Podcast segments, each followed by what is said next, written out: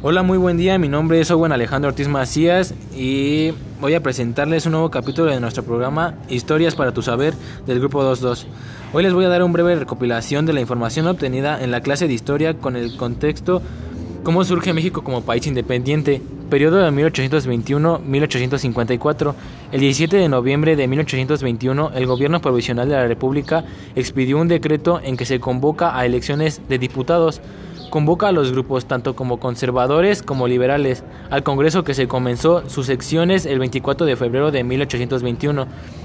Entre los acuerdos que se establecieron en este momento se llegó al acuerdo de establecer a la religión católica como oficial y la de dividir el gobierno en tres poderes, sin embargo los diferentes grupos que, en ese momento ya se dividían más por tendencias ideológicas, repúblicas, monárquicas, conservadores y liberales.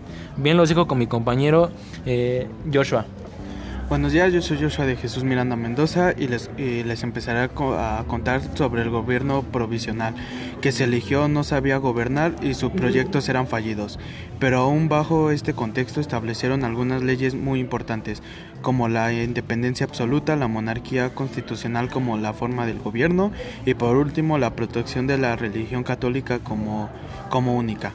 La conformación del ejército en las tres garantías de 1821 la fundación de las tres garantías era, era valer porque se cumplieron los lineamientos del plan de igual, de igual forma donde se establecieron desgracias de España. Por ejemplo, la religión, la independencia, la unión entre americanos y europeos. Esto es todo y hasta luego.